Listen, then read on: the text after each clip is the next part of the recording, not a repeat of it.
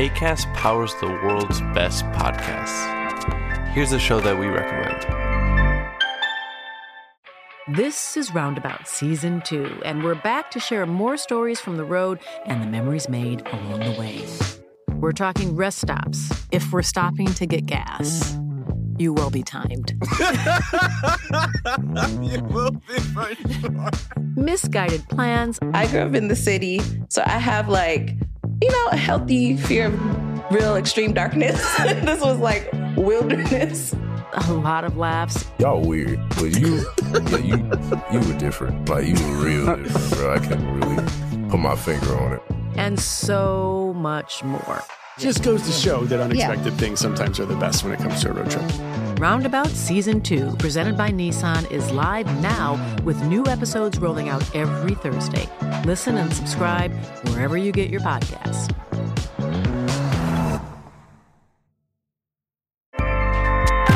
ACAST helps creators launch, grow, and monetize their podcasts everywhere. ACAST.com.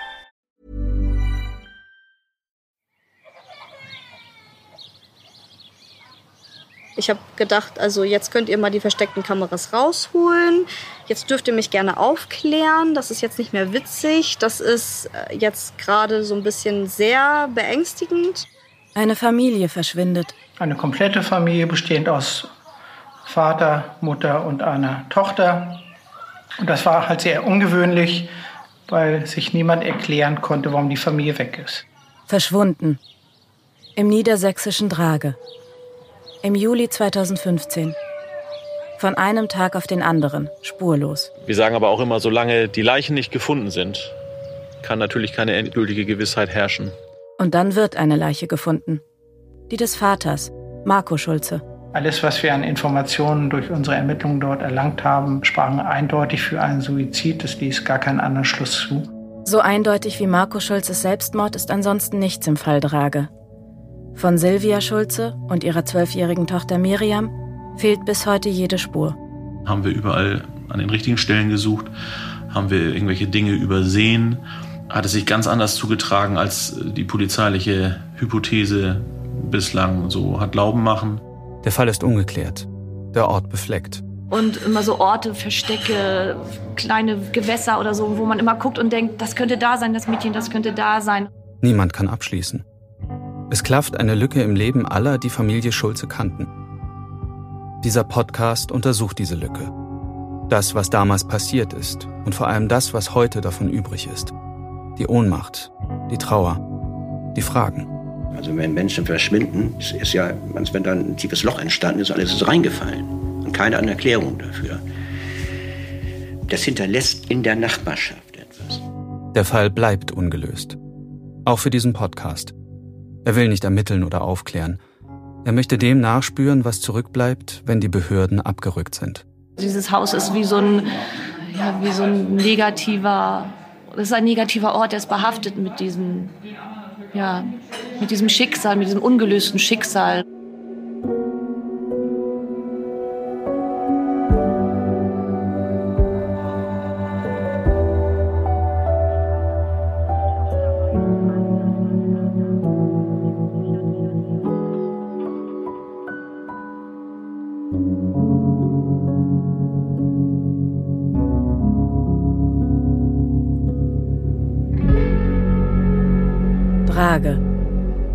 Podcast-Serie über das Verschwinden.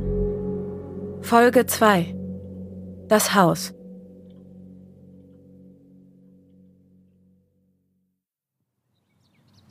In der Neubausiedlung am Ortsrand von Drage ist der Kleinfamilientraum perfekt. Das Wohngebiet ist erst in den letzten 20 Jahren entstanden. Alles ist neu und sauber und hübsch. Akkurat getrimmte Hecken, geschwungene Pflasterwege zu den Eingangstüren, selbstgemachte Klingelschilder. Der langjährige Bürgermeister von Drage hat die Grundstücke gezielt an junge Familien verkauft. Das ist ja auch eine Nachbarschaft. Eine Nachbarschaft von 20, 25, 30 Familien, die ungefähr zur gleichen Zeit dahin gezogen sind, die sich untereinander auch kennen, die untereinander auch Kontakte haben. Ein Dorf im Dorf entsteht. Die Kinder gehen zusammen in den Kindergarten, später in dieselbe Klasse. Sie spielen auf der Straße, in den Gärten oder sie rennen in die Elbmarsch, die grüne Wiesenlandschaft hinter der Wohnsiedlung. Kreidezeichnungen schmücken die roten Pflastersteine der Spielstraße.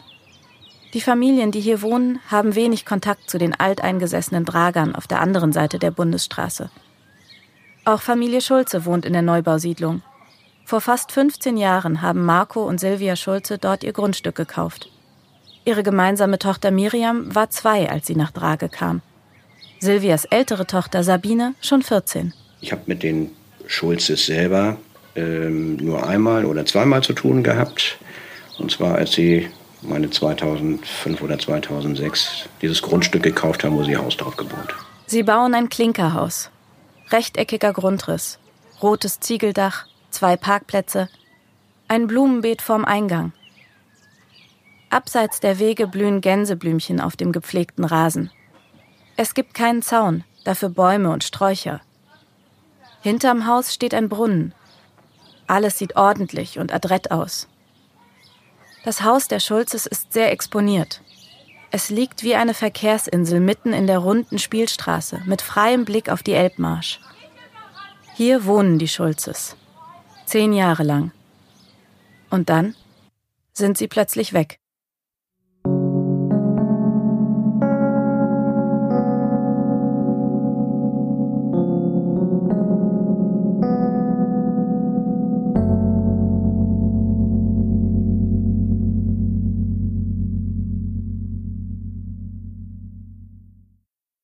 Silvia Schulzes ältere Tochter ist heute 28 Jahre alt. Sabine Zunker hat blonde Haare, blaue Augen und ist selbst Mutter von drei Kindern.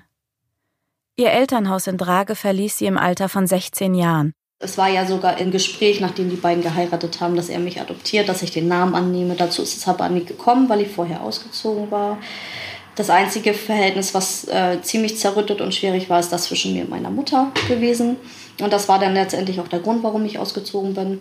Ich sag einfach, ähm, obwohl sie meine Mutter ist und immer sein wird und sie mir fehlt wie ein Stück von meinem Herzen und ähm, ich alles dafür tun würde, dass sie wieder, wieder da ist, sag ich einfach, wir haben menschlich nicht zusammengepasst. Spannungen zwischen Teenager-Töchtern und ihren Müttern gibt es überall. Doch Sabine wird es zu viel. Eines Tages packt sie ihre Sachen und zieht zu ihrem damaligen Freund. Ihr Stiefvater Marco Schulze wirkt damals als verbindendes, schlichtendes Element. Weil er so derjenige war, ach, lass sie doch und Erfahrung sammeln und sie muss doch auch irgendwie wachsen und gedeihen. Das kann sie nicht, wenn du ihr mal alles verbietest. Ne? Deswegen, ich bin meistens zu Marco gegangen. Das Verhältnis zwischen mir und Marco war auch entspannt und super. Ich habe ihn als Ersatzpapa quasi voll akzeptiert. Sabine bleibt im Elternhaus ihres Freundes besucht ihre Familie nur noch. Bin halt manchmal hingefahren, einfach nur um Marco zu sehen oder Miri zu sehen. Und saß dann da. Ja, zwischen meiner Mama und mir war es dann schwierig. Sie, manchmal hat sie mich ignoriert und ich sie auch. Und ich war dann halt einfach nur da, um mich mit Marco zu unterhalten oder Miri zu sehen. Das Recht, das habe ich mir dann halt irgendwie so rausgenommen. Das hat sie mir auch nie verwehrt, aber sie hat mich schon spüren lassen, dass es halt irgendwie gerade blöd war. Ich komme von der Arbeit und du sitzt hier, ja gut, bis vor ein paar Monaten war das noch mein Zuhause. Also von daher. Mit der Zeit glätten sich die Wogen und der Kontakt normalisiert sich. Sabine beendet die Schule, macht eine Ausbildung, lernt ihren heutigen Mann kennen, gründet eine Familie. Sie wohnt eine Dreiviertelstunde entfernt von Drage, kommt nun seltener zu Besuch, ruft aber immer mal an. Ich habe dann nachmittags um 16.30 Uhr angerufen, meistens zu der Zeit, weil um 16 Uhr kam er von der Arbeit. Dann habe ich ihm eine halbe Stunde gegeben, um zu Hause anzukommen ähm, und einen Kaffee zu trinken, weil ich wusste, dass das sein Ritual ist. Und dann war Miri dann meistens so am Telefon, ja, hallo Biene, ja, wie geht's? Ja, gut. Und so, das war's dann. Und das hat sich dann intensiviert, je älter sie wurde. Desto intensiver wurden die Gespräche und desto länger wurden die Gespräche. Im Sommer 2015 ist Sabine gerade frisch schwanger und deswegen mit sich beschäftigt. Kontakt zu ihrer Schwester und ihren Eltern hat sie weiterhin, wenn auch seltener. Doch dass ihre kleine Schwester seit längerem über Bauchschmerzen klagt, bekommt sie dennoch mit. Dann kam ja die Aktion mit Krankenhaus, Miri Krankenhaus, Miri krank, Bauchschmerzen. Unerklärlich konnte keiner sagen, was es ist. Ähm, ich hatte mit Marco dann noch im Telefon gemutmaßt, dass es ja sein könnte, dass sie eventuell bald ihre erste Regel bekommt. Sie war in, in einem Alter, wo es für mich einfach vorstellbar war. Und Sorge hatte ich ein bisschen, aber ich habe halt so gedacht, okay, Bauchschmerzen, die Ärzte haben nichts Großes, Gravierendes gefunden. Zumindest hat man mir nichts darüber weiter erzählt. Und ich habe halt gedacht, gut, legt sich. Abseits dessen ist alles normal. Soweit Sabine das einschätzen kann zumindest. Es war alles völlig normal und ähm, so habe ich es auch wahrgenommen. Komisch war halt dann wirklich nur diese, diese WhatsApp. Ich habe meine Mama dann über die erfolgreich eingeleitete Schwangerschaft äh, informiert, indem ich ihr einfach per WhatsApp ein Foto von dem positiven Test und dann habe ich ihr das geschickt und dann äh, kam keine Reaktion darauf. Da habe ich so gedacht, hm, okay, ja, Mama. Eine Woche später eine Nachricht von Marco, in der er Sabine zur Schwangerschaft gratuliert. Silvia muss ihm davon erzählt haben. Er hat mir dann dazu gratuliert. Im Nachhinein war es ein Abschied, den er mir geschrieben hat, weil er hat mir dann geschrieben, ähm, ich, ähm, ich gratuliere dir zum Baby im Bauch. Ich gratuliere euch zum Baby im Bauch. Ich wünsche euch, dass ähm, euer Leben so verläuft, wie ihr euch das vorstellt und dass ihr alles erreicht, was ihr euch wünscht. Und das hat er mir so geschrieben. Ich lag gerade halbkotzend über der Schüssel und habe gedacht, oh, danke für die Nachricht und habe gar nicht weiter beachtet und mir hinterher auch keine Gedanken darüber gemacht. Mich gefreut, dass wenigstens irgendjemand darauf reagiert hat. Eine WhatsApp-Nachricht, die Sabine in dem Moment nur beiläufig liest, wird zum letzten Kontakt mit ihrem Stiefvater. Das Verschwinden, dieses große Rätsel und einschneidende Erlebnis, lässt jeden Betroffenen die letzten Momente und Gespräche neu interpretieren – man sucht nach der Spur, nach der Erklärung, nach dem Anzeichen. Ganz normale Momente bekommen so ein riesiges Gewicht. Marco verschickt seine Nachricht am 20. Juli, drei Tage vor seinem Verschwinden. Sabine versteht sie heute als Abschied. Mit ihrer kleinen Schwester Miriam hatte sie zuletzt einen Tag vorher, am Sonntag, Kontakt gehabt und über WhatsApp erfahren, dass die Magenschmerzen besser seien. Ihre Mutter hatte sich seit der Nachricht von ihrer Schwangerschaft nicht mehr gemeldet. Am Freitag, den 24. Juli 2015, dann der Anruf bei Sabine. Polizei Winsen hm, hat erstmal so getan, als wollte sie meine Mama sprechen. Hat erstmal so getan, als wäre es selbstverständlich, dass ich ihr jetzt meine Mama gebe. Wahrscheinlich, weil sie erstmal abchecken wollte. Ähm, ne? Sie musste ja erstmal, sie wussten ja gar nichts. Und dann habe ich sie erstmal über die Wohnverhältnisse aufgeklärt, wer hier wohnt, was hier wohnt, warum hier wohnt und dass meine Mama da und da wohnt. Und dann eröffnete sie mir auch, nachdem sie mir wahrscheinlich geglaubt hat, ähm, ja, das wissen wir. Ähm, und wir, wir wissen auch, dass der Chef ihrer Mutter äh, sie als vermisst gemeldet hat. Sie ist den zweiten Tag in Folge unentschuldigt der Arbeit ferngeblieben. Äh, das war schon so eine halbe Alarmglocke, weil meine Mama zu ihrem ganzen Wesen auch noch sehr zuverlässig war. Und, und ähm, wenn sie auch nur fünf Minuten im Stau stand, dann hat sie auch gleich angerufen und gesagt, ich komme fünf Minuten später. Also es war sehr, sehr untypisch. Sabine ist beunruhigt. Sie geht im Kopf alles durch. Der Urlaub, der stand auch erst ein paar Wochen später an. Miris Reiterurlaub genauso. Ähm, das wusste ich ja alles, auch die Daten und so. Und das passt dann nicht zusammen. Zumal der Mittwoch ja auch der letzte Schultag war. Sabine erzählt heute augenscheinlich locker und aufgeräumt. Doch der Schmerz ist ihr anzusehen. Ich habe natürlich durchgehend versucht, alle drei Handys anzurufen, zu Hause anzurufen. Ich habe SMS geschrieben, ich habe WhatsAppen geschrieben. Erstmal harmlose, ähm, äh, hey, was ist denn los bei euch irgendwie? Ohne auch nur zu sagen, dass sich die Polizei bei mir gemeldet hat, sondern einfach nur so. Ne? Was ist denn los? Ich erreiche euch nicht keine Antwort gekriegt. Dann so nach dem Motto, ähm, okay, ich mache mir langsam ein bisschen Sorgen, könnte sich bitte mal jemand melden. Auch auf dem AB gesprochen, zu Hause. Und dann irgendwann mal mit der Tür ins Haus gefallen und gesagt, so passt auf, die Polizei hat sich bei mir gemeldet. Wenn ihr euch jetzt nicht bei mir meldet, seid ihr, seid ihr euch im Klaren darüber, dass Suchmaßnahmen hochgefahren werden. Ich bin dann deutlich geworden, obwohl ich das gar nicht durfte. Ich durfte das gar nicht erzählen. Weil das natürlich, wenn es ein Verbrechen ist, äh, ne?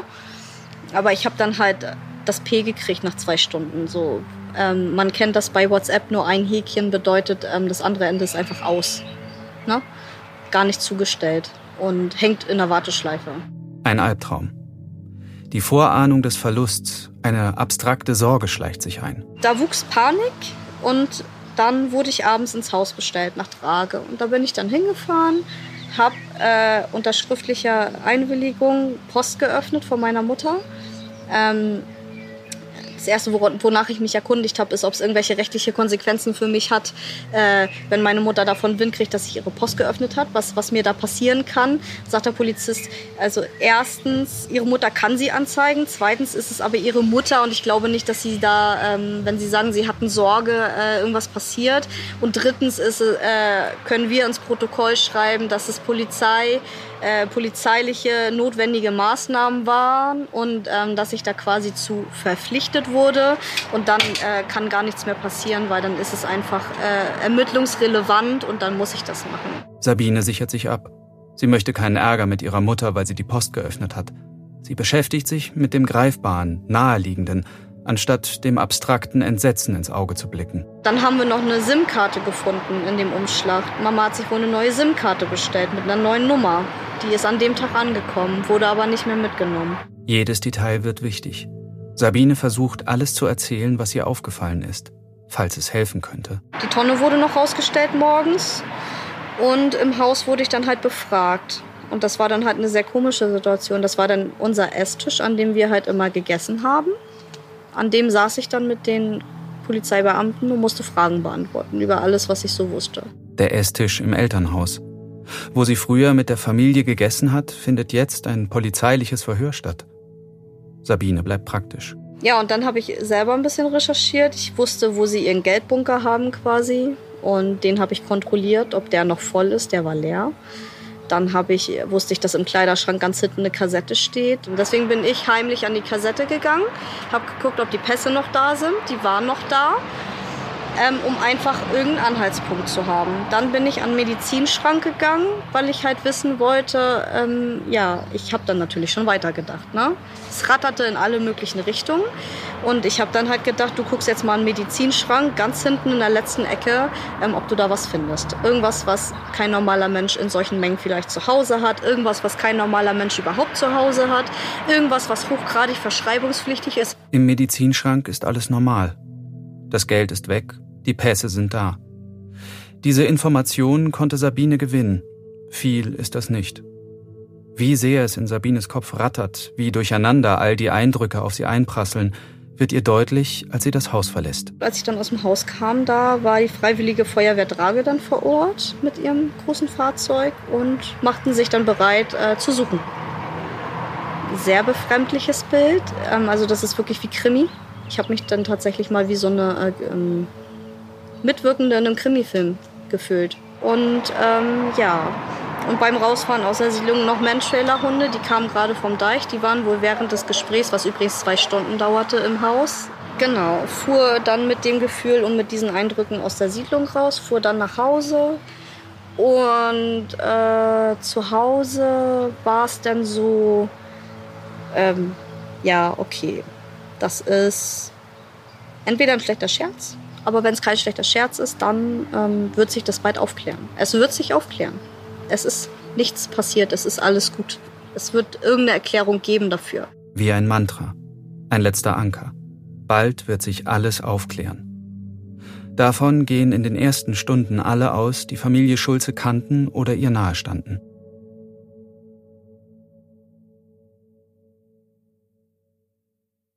Stunden bevor Sabine Zunker an diesem Abend ihr Elternhaus besucht, ist die Polizei in das Eigenheim eingedrungen. Sie haben vorher geklingelt, niemanden erreicht, Nachbarn und Umfeld befragt. Und dann gehen sie rein. Kriminalhauptkommissar Michael Düker war leitender Ermittler im Fall Schulze. Ein zentrales Indiz lässt ihn schnell davon ausgehen, dass etwas nicht stimmt. Dass wir nämlich im Haus der Familie die Handtasche der Ehefrau gefunden haben, an einem Ort, wo sie immer das Gebäude betritt. Und äh, die Ehefrau hat halt sehr darauf geachtet, dass sie immer gut gekleidet war und zu ihr gehörte sicherlich wie zu jeder Frau, äh, wenn sie Ausweispapier und alles dabei hat, die Handtasche. Sie würde wahrscheinlich, außer wenn sie vielleicht einen kleinen Spaziergang macht, das Haus nicht ohne ihre Handtasche verlassen haben. Und äh, das war ein sehr wichtiger Punkt. Äh, durch diesen wir daran geglaubt haben, dass da irgendwas Schlimmes passiert sein muss. Was auch immer. Die Handtasche ist da. Die Ausweise. Ebenso die drei Handys. Die Handys waren abgeschaltet. Ähm, das war eben ein starkes Indiz für uns, dass die drei nicht geplantermaßen irgendwie das Haus einfach für einen Wochenendtrip verlassen haben, beispielsweise. Man kann eben anhand der letzten Einbuchungen sehen, wo war das Handy, als es dann ausgegangen ist oder ausgeschaltet wurde. Und das hat sich alles ähm, letztendlich auf den plausiblen Bereich der Wohnanschrift fokussiert, sodass dort keine Bewegungen in dem Sinne nachvollziehbar waren, sondern man konnte lediglich sagen, wann, wann ist ein Handy ausgeschaltet worden oder ist ausgegangen, weil der Akku leer war und wo war es zu diesem Zeitpunkt. Und das war alles der häusliche Bereich. Beide Autos sind da. Das Küchenfenster ist gekippt und die beiden Katzen sind im Haus. Die spurentechnischen Untersuchungen ergeben keinerlei Hinweise auf Blut oder Kampfspuren, weder im Haus noch in den Autos. Das Einzige, was fehlt, ist Miriams Lieblingskuscheltier. Die Polizei dreht jeden Stein um, öffnet jede Schublade. Für die Nachbarn und Angehörigen der Schulzes macht die Anwesenheit der Polizei das Verschwinden der Familie greifbar. Die Schulzes sind nicht im Haus, aber es steht nicht einfach leer. Nein, die Polizei ist dort. Der Eingriff in den privaten Raum macht deutlich, wie ernst die Sache ist. Auch für Kommissar Michael Düker. Durchsuchungen machen das immer erforderlich, dass man äh, in die intimsten Bereiche von Personen eindringen muss. Das ist grundsätzlich keine schöne Angelegenheit, aber äh, nach den vielen Dienstjahren entwickelt man da eine Routine und geht da sehr sachlich ran. Und so war es natürlich auch bei dieser Familie. Man findet dann Fotoalben, man überlegt sich, da hat die Familie auf dem Sofa gesessen und Fernsehen geguckt. Da haben sie Mittag gegessen in der Küche. Äh, der Kühlschrank war ja auch noch bestückt mit Lebensmitteln. Äh, man, man sieht, da hat jemand ganz normal gelebt. Äh, viele Familien leben genauso, man kennt das und plötzlich sind sie weg. Und dann überlegt man wirklich, was, was ist die Ursache dafür, dass sie nun plötzlich weg sind. Am Abend des 24. Juli 2015 ist das Eigenheim der Schulzes nicht mehr einfach nur ein Zuhause, wie es so viele in der Siedlung gibt. Es ist der Ort, wo etwas passiert ist, auch wenn niemand weiß, was.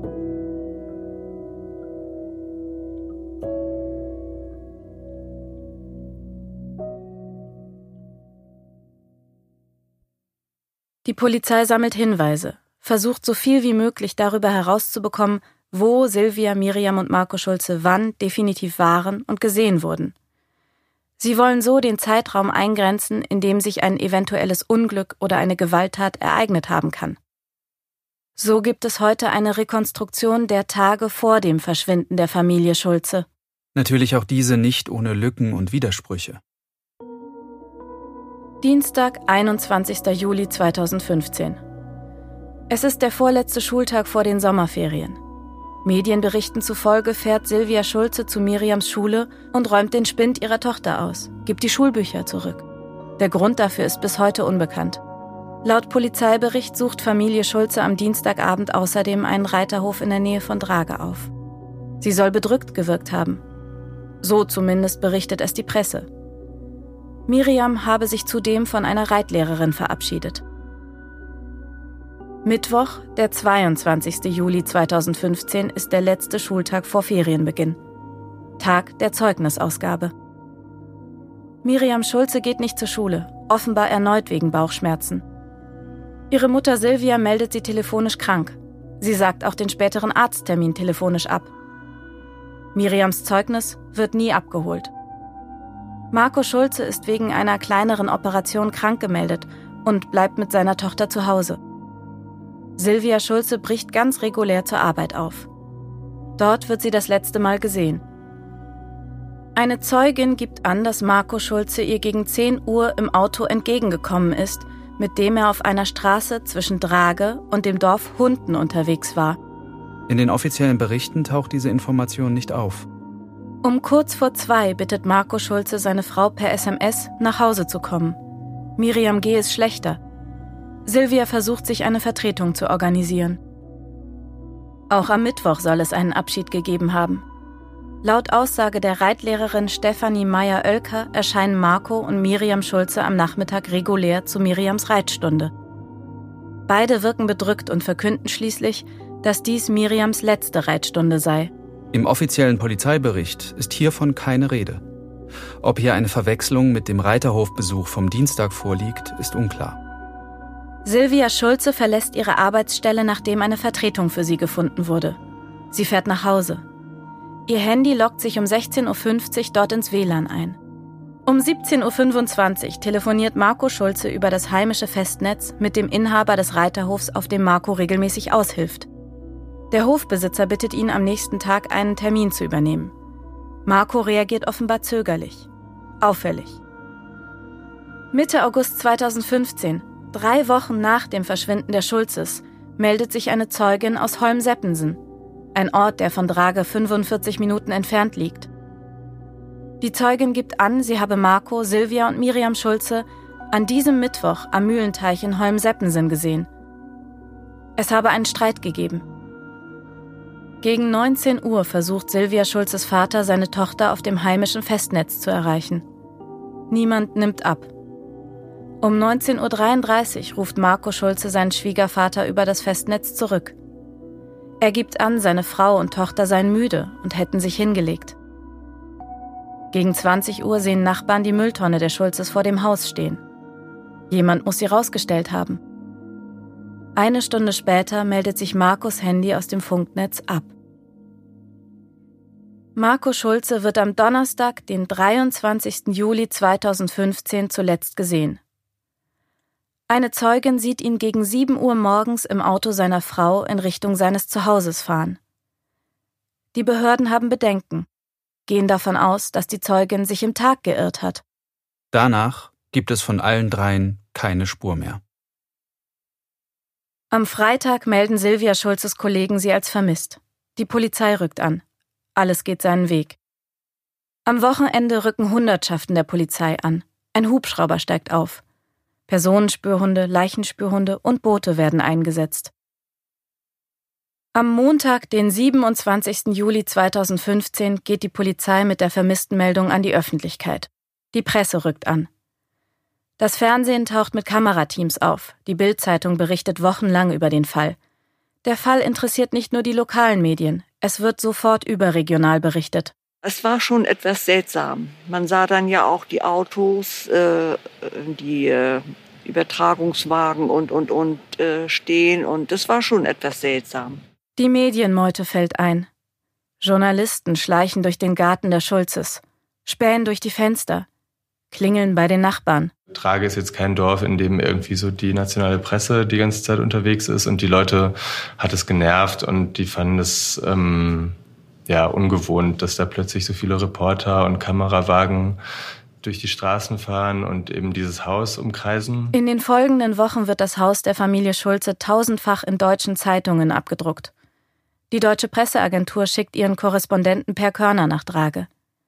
Der hat diesen Fall bis heute nicht vergessen. Wenn jemand sagt, ich bin da als Polizist gewesen äh, an irgendeiner Stelle oder als Soldat oder als Journalist, dann ist das so wahr wie falsch. Sie gehen da immer auch hin als Per Körner. Da können Sie sich vormachen, was Sie wollen. Da können Sie im Anzug kommen, in der Uniform. Das ist völlig egal. Es ist natürlich immer, das klingt so albern, aber es ist immer auch der Mensch logischerweise. Mit seinem ethischen Korsett, mit seinen Einstellungen, mit seinen Empfindlichkeiten. Natürlich. Und gerade wenn Sie in das Gesicht von Lebenden gucken, also sprich äh, einer ratlosen Nachbarin. In dem Fall haben wir ja Gott sei Dank nicht mit, mit Angehörigen gesprochen, sprechen müssen, sage ich mal. Ähm, doch, das geht einem, geht einem nach.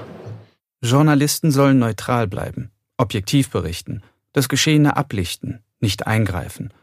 Doch es gibt Situationen, die zwingen einen Reporter dazu, seine Position als stiller Zaungast aufzugeben. An dem Tag, wo ich da ähm, das erste Mal angerückt bin, habe ich in den Schuppen, der zu dem Haus gehört, ge geschaut.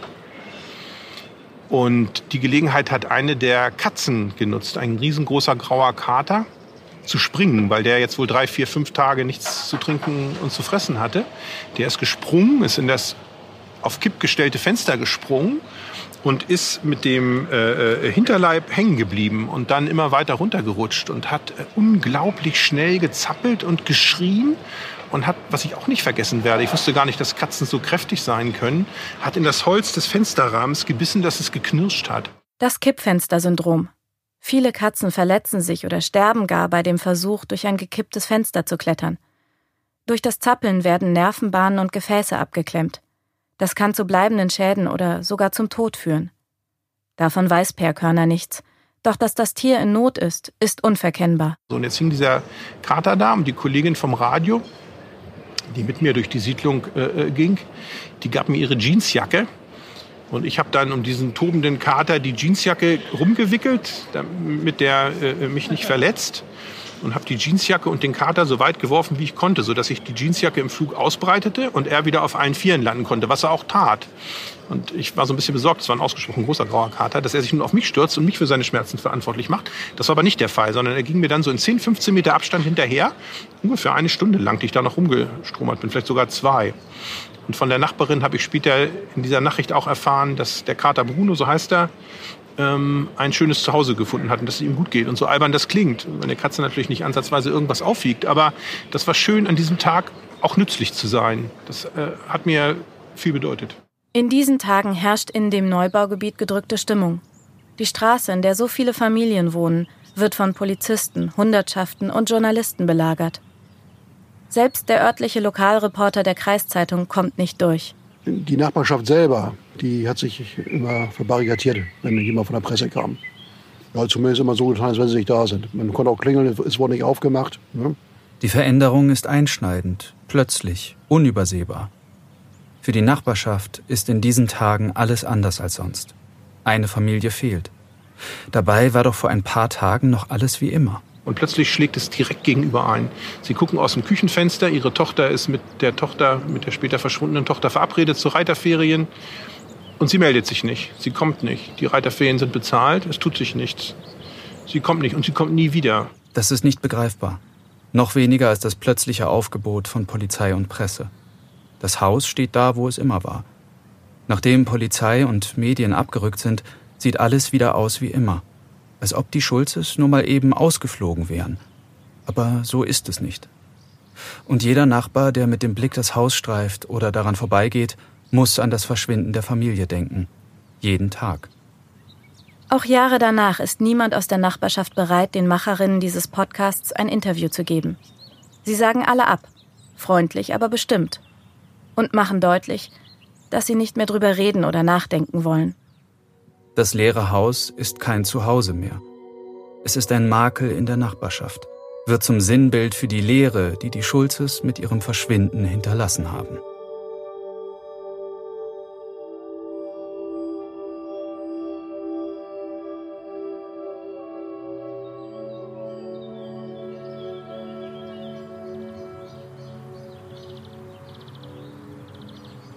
In den Monaten und Jahren nach dem Verschwinden von Silvia und Miriam Schulze stehen zwei Grablichter und ein gerahmtes Bild vor der Eingangstür. Die Ermittlungen sind längst eingestellt. Noch lange klebt ein gelbes amtliches Siegel an der Tür. Dies ist der Ort eines Mysteriums. Die Katzen leben bei Nachbarn, der Garten verwildert zusehends. 2015 ist der Rasen vor dem Haus der Schulzes getrimmt, das Beet rechts der Eingangstür adrett bepflanzt. 2017 existiert diese Ordnung nicht mehr. Das Beet ist zugewuchert, der Rasen ungemäht.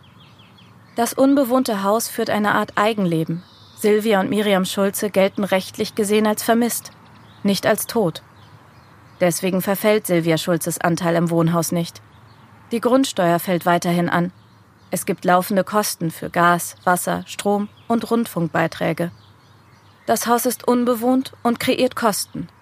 Das ist auf die Dauer unwirtschaftlich. Ein Nachlassverwalter regelt die Angelegenheiten. Er strebt einen Verkauf an.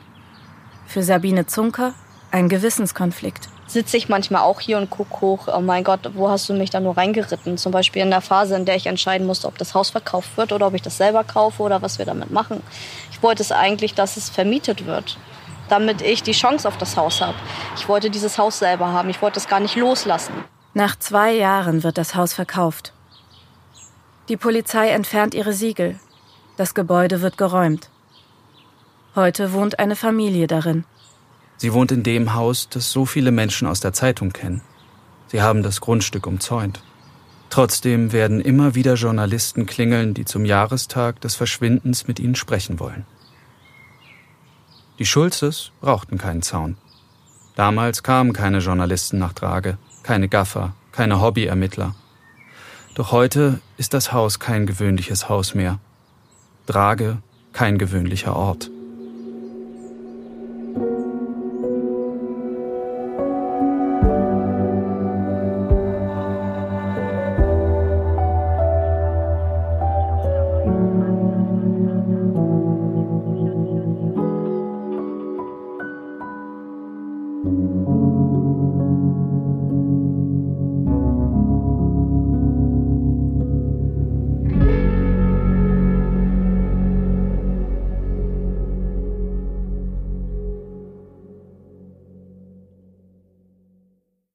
Der nächsten Folge. Nach einer Woche Suche findet die Polizei endlich etwas. Im 30 Kilometer entfernten Lauenburg wird die Leiche von Marco Schulze angeschwemmt.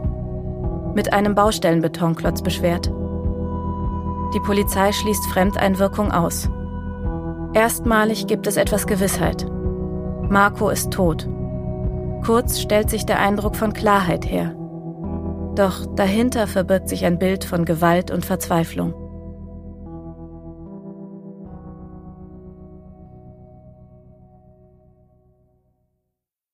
Ich bin Hanna Rau und ich bin eine der Macherinnen von Trage.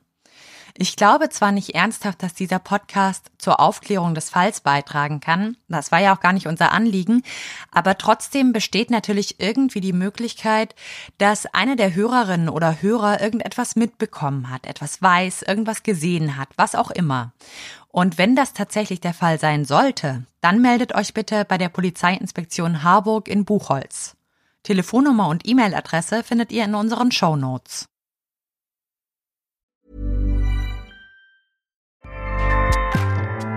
ACAST powers the world's best podcasts. Here's a show that we recommend. This is Roundabout Season 2, and we're back to share more stories from the road and the memories made along the way. We're talking rest stops, if we're stopping to get gas. You will be timed. you will be for sure. Misguided plans. I grew up in the city, so I have like, you know, a healthy fear of real extreme darkness. this was like wilderness. A lot of laughs. Y'all weird, but you, yeah, you, you were different. Like you were real different, bro. I can't really put my finger on it. And so much more. Just goes to show that unexpected things sometimes are the best when it comes to a road trip. Roundabout Season 2, presented by Nissan, is live now with new episodes rolling out every Thursday. Listen and subscribe wherever you get your podcasts.